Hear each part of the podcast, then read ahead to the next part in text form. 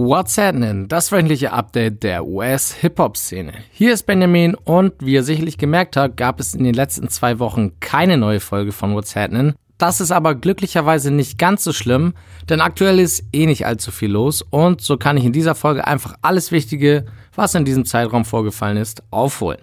Zu den Themen also. Die Frage, wann Drakes nächstes Album erscheinen wird, kann beantwortet werden.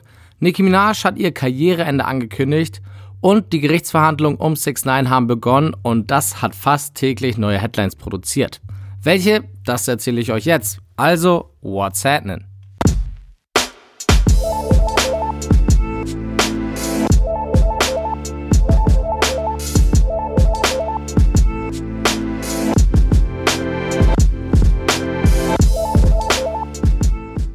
Am Donnerstag, den 17. September, hat das Gerichtsverfahren um die Nine Tray Blots, in der auch 6 9 verwickelt ist, angefangen und natürlich überschlugen sich die Ereignisse. Eins muss ich noch vorab klarstellen, 6 9 ist hier nicht der Angeklagte, sondern mehr oder weniger der Kronzeuge der Staatsanwaltschaft. Aber der Reihe nach. Dadurch, dass es jetzt zu dem Gerichtsverfahren kommt, ist auf jeden Fall schon mal klar, dass Plan A von 6 9s Anwalt gescheitert ist. Der wollte nämlich eigentlich erreichen, dass alle Angeklagten sich vor dem Start des Verfahrens für schuldig erklären und es somit gar nicht mehr zum Verfahren kommen müsste. 6 9 wäre es dann erspart geblieben, vor dem Gericht bei der öffentlichen Anhörung Unterhalt auszusagen und halt nicht in der Öffentlichkeit zu snitchen. Wie vorhin aber schon gesagt, geschah das dann aber am Donnerstag.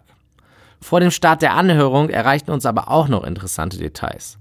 Durch seine Zusammenarbeit mit der US-Regierung, die durch seine Hilfe die Nine Tray Gangster Blood Gang hinter Gitter bekommen will, dürfen bestimmte Fälle aus 6 9 Vergangenheit nicht in den aktuellen Fall mit einfließen.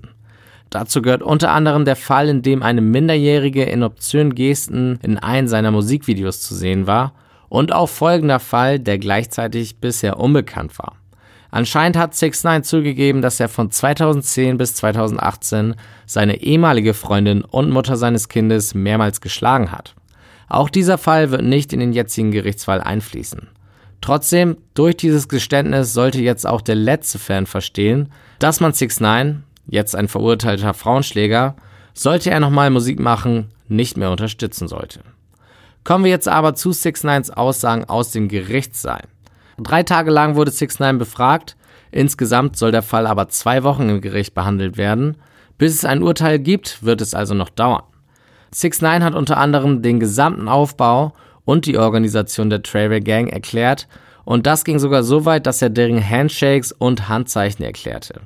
Ähnlich kurios war, dass 6 9 das Wort Trolling definieren musste und zugab, dass viele seiner Songs gar nicht von ihm selbst geschrieben wurden, sondern dass er sie nur performte. Auch erklärte 6 9 seine Funktion in der Gang, mit seiner Musik Geld für die Truppe zu schaffen. Dafür bekam er laut eigener Aussage eine Karriere und Schutz von Nine Tray. Im weiteren Verlauf ging es hauptsächlich um die Machenschaften von Nine Tray, aber 6 9 musste sich auch zu seinen Beefs mit anderen Rappern äußern. Die waren ja mehr oder weniger gesponsert von der Gang. So wurde bekannt, dass 6 9 einen Angriff auf Trippy ausführen ließ, den er übrigens als Gangmitglied der Brims outete. 6 9s Beef mit Casanova führte wiederum dazu, dass verschiedene Zweige der Nine Trays miteinander in den Krieg zogen und daraus in der Öffentlichkeit mehrere Schießereien entstanden. Zudem wurde bekannt, dass 6 9 tatsächlich den Angriff auf Chief Keef im Juni 2018 beorderte. Ein weiterer großer Punkt in den Verhandlungen war die Entführung von 6 9 Die beschrieb 6 9 im Gerichtssaal sehr detailliert und ließ keinen Zweifel daran, dass diese echt war. Der zumindest für die Medien ereignisreichste Tag war dann wohl der dritte.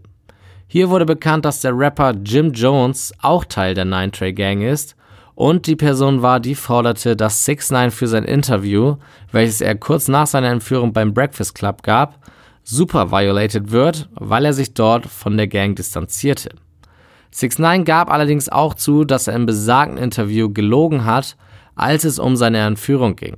Er wusste zu dem Zeitpunkt nämlich schon ganz genau, wer es war, aber wollte es aus Loyalität zu seiner Gang nicht sagen.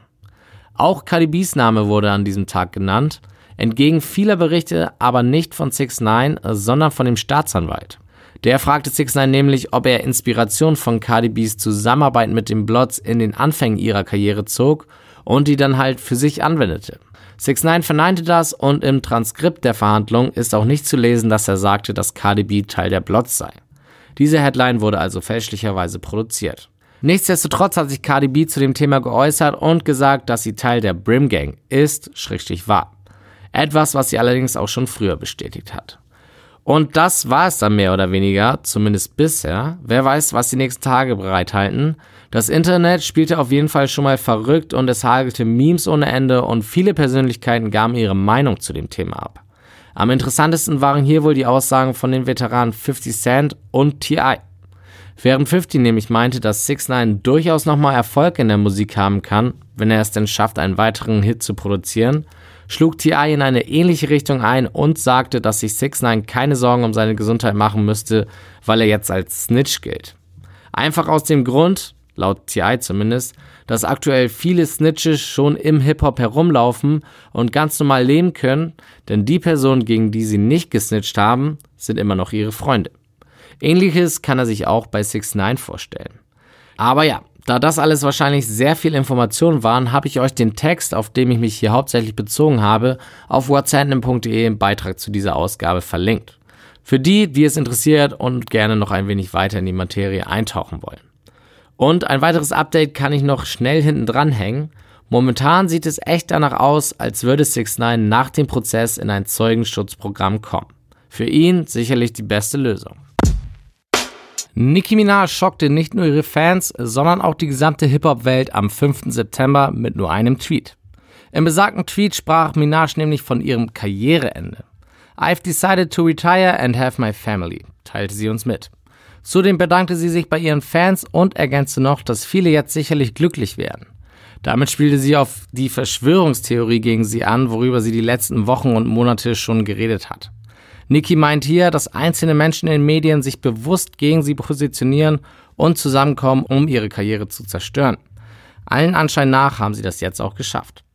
Klar, so richtig beendet ein Musiker wohl nie seine Karriere, sondern droppt immer mal wieder ein paar Features, aber regelmäßige Projekte könnten schon der Vergangenheit angehören.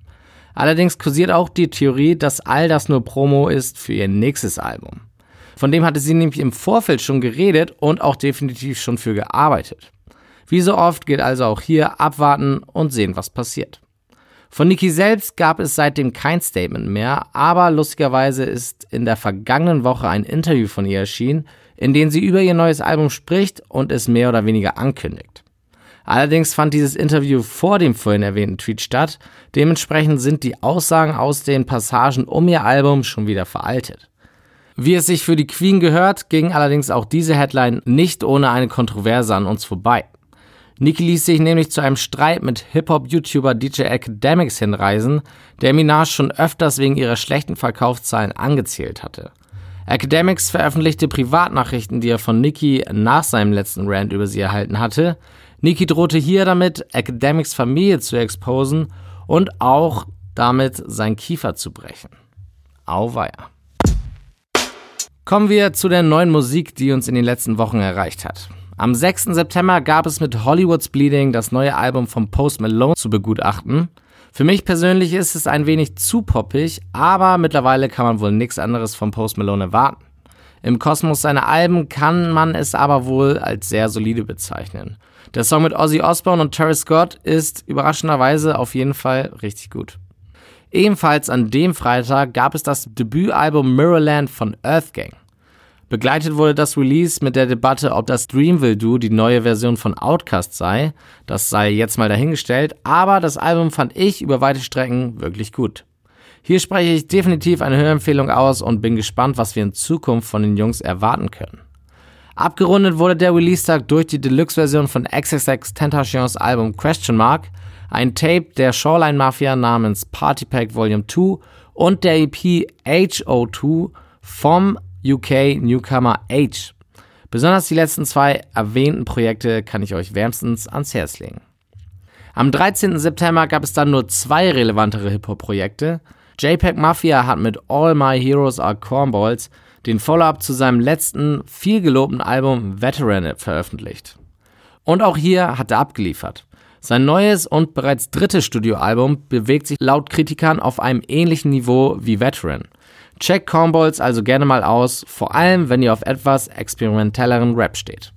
Zu Peggys Release gesellte sich am 13.09. noch die Legende Ghostface Killer.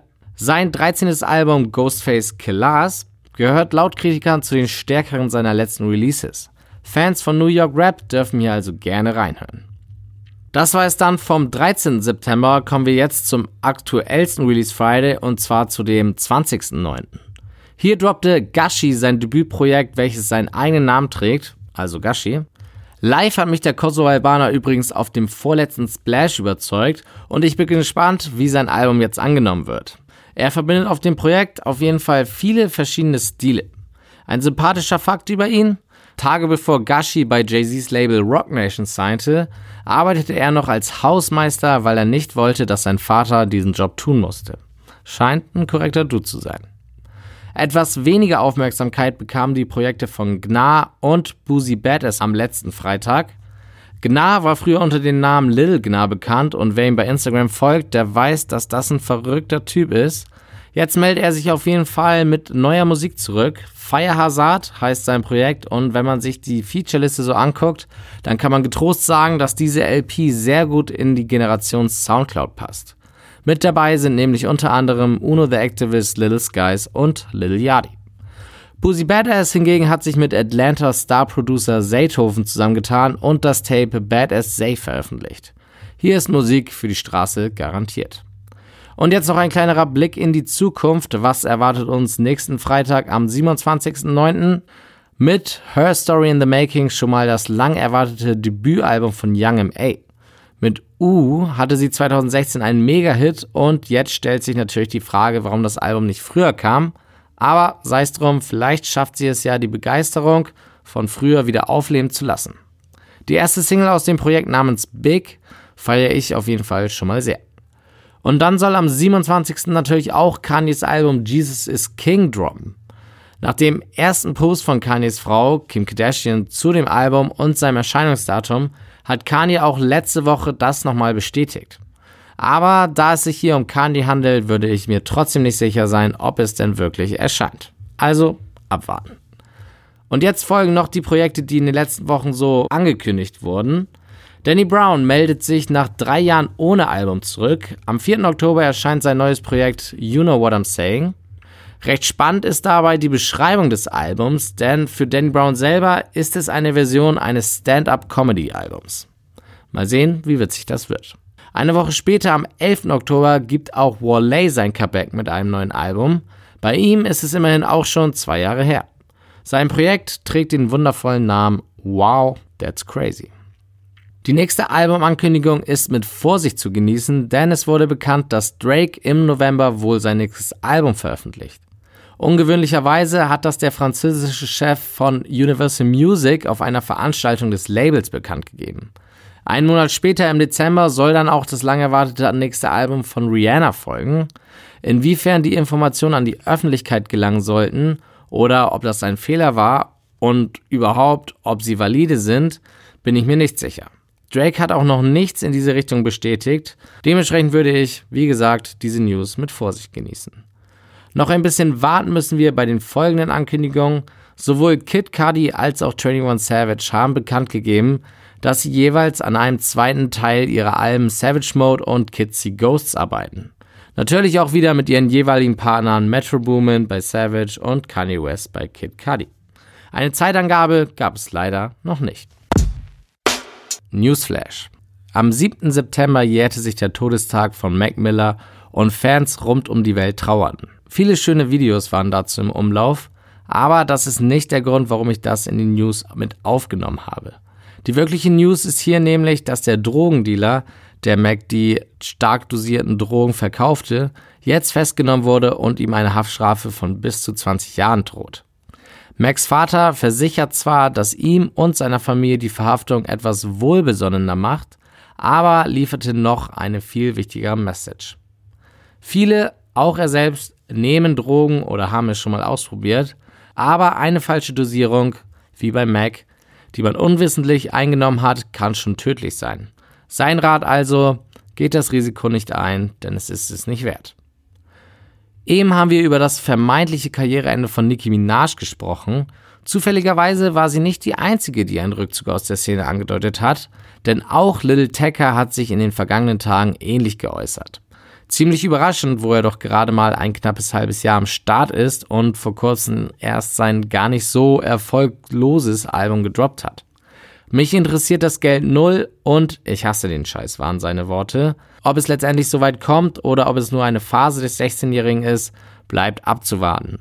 Aber zum Schluss bilanzierte er wohl ziemlich treffend. Es gibt circa 30 andere Rapper, die sich so anhören wie ich, von daher wird für euch alles gut sein. Rechtliche Probleme für Dave East.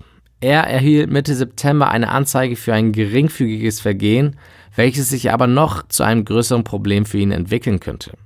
Laut Berichten geriet er nämlich mit einer Frau, die nach einer seiner Shows auf sein Zimmer begleitete, aneinander.